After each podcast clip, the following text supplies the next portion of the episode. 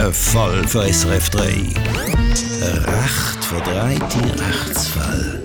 Mit dem Beobachter. Ich habe es jetzt einfach geschwind ein bisschen übertreiben, weil ich finde, es ist klar, wenn man sich über so etwas aufregt.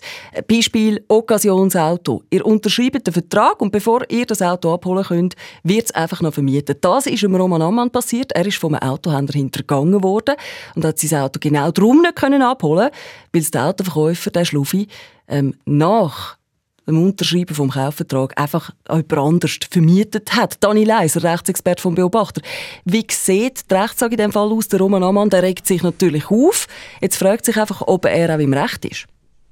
Ja, absolut. Also mit dem abgeschlossenen Kaufvertrag ist der Roman Amann zwar noch nicht, wie er selber glaubt, Eigentümer geworden. Das passiert, passiert einmal erst mit der Übergabe vom Auto. Mhm. Aber der Verkäufer wäre vertraglich verpflichtet gewesen, am Romans Auto im gekauften Zustand zu erhalten, damit er es so hätte können zu seinem Eigentum übernehmen. Das Weitervermieten nach dem Verkauf ist also nicht nur einfach frech gewesen. Der Verkäufer hat damit ganz klar gegen den Kaufvertrag verstoßen.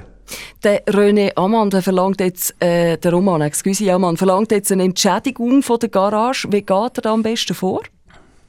Also bei der Übernahme ist das Occasionsauto ja nicht mehr in dem Zustand gewesen, wo man im Kaufvertrag abgemacht hat. Darum hat der Roman Amann nachträglich einen Betrag für die Wertminderung wegen diesen zusätzlichen Kilometern zu gut. Als Grundlage für die Wertminderung nimmt man die Kilometerkosten, die beim Fahren von so einem Modell entstehen. Aber das ist noch nicht alles. Weil der Verkäufer sich mit dem Vermieten nach dem Verkauf verbotenerweise auch noch bereichert hat, dürfte Roman Amann meiner Meinung nach auch den Mietzins verlangen. Welche Punkte sollte man dann unbedingt beachten beim Kauf von so einem Occasionsauto, damit es nachher eben kein Problem gibt mit dem Auto und sicher keine äh, Überraschungen, negative mit dem Verkäufer? Ja, ähm, also nach einer Probefahrt gerade den Kaufvertrag zu unterschreiben, finde ich jetzt persönlich sehr gewagt. Mhm. Vor allem, weil die Occasionshändler erfahrungsgemäß in vielen Fällen gar keine Garantie für Mängel gewähren. Und auch der Hinweis ab MFK gilt ja nicht als Garantie. Darum, wer nicht selber in der Autobranche tätig ist, sollte das Occasionsauto vor dem Kauf auf Herz und Nieren prüfen lassen. Am einfachsten geht das bei einem der technischen Zentren vom TCS. So stellt sich dann schnell mal heraus, ob das Objekt von der Begierde trotz Hochglanz einfach nicht gleich doch ein Unfallauto ist oder ob bald kostspielige Reparaturen anstehen würden. Danke vielmals, Dani Leiser. Weitere nützliche Tipps rund um den Kauf von einem Occasionsauto, ihr findet es bei uns online srf3.ch. Ein Fall für SRF 3. Ein recht verdrehte Rechtsfall. Mit dem Beobachter. Beispiel Occasionsauto. Ihr unterschreibt den Vertrag und bevor ihr das Auto abholen könnt, wird es einfach noch vermietet. Das ist dem Roman Ammann passiert. Er ist vom Autohändler hintergangen worden und hat sein Auto genau darum nicht können abholen, weil der Autoverkäufer, der Schluffi, ähm, nach dem Unterschreiben vom Kaufvertrag einfach jemand anders vermietet hat. Dani Leiser, Rechtsexperte vom Beobachter.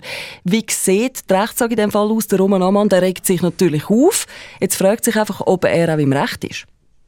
Ja, absolut. Also mit dem abgeschlossenen Kaufvertrag ist der Roman Amann zwar noch nicht, wie er selber glaubt, Eigentümer geworden. Das passiert, passiert einmal erst mit der Übergabe vom Auto. Mhm. Aber der Verkäufer wäre vertraglich verpflichtet gewesen, am Romans Auto im gekauften Zustand zu erhalten, damit er es so hätte können zu seinem Eigentum übernehmen. Das Weitervermieten nach dem Verkauf ist also nicht nur einfach frech gewesen. Der Verkäufer hat damit ganz klar gegen den Kaufvertrag verstoßen. Der René Ammann der verlangt jetzt, äh, der Roman, excuse Ammann, verlangt jetzt eine Entschädigung von der Garage. Wie geht er da am besten vor?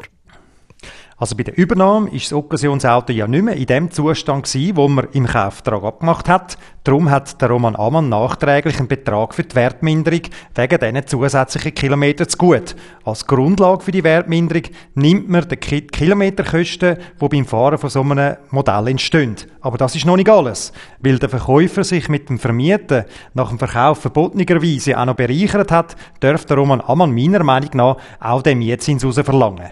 Welche Punkte sollte man dann unbedingt beachten beim Kauf von so einem Occasionsauto, damit es nachher eben kein Problem gibt mit dem Auto und sicher keine äh, Überraschungen, negative mit dem Verkäufer?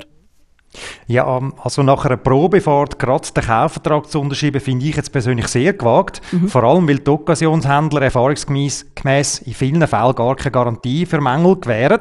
Und auch der Hinweis ab MFK gilt ja nicht als Garantie. Darum, wer nicht selber in der Autobranche tätig ist, sollte das Occasionsauto vor dem Kauf auf Herz und Nieren prüfen lassen. Am einfachsten geht das bei einem der technischen Zentren vom TCS.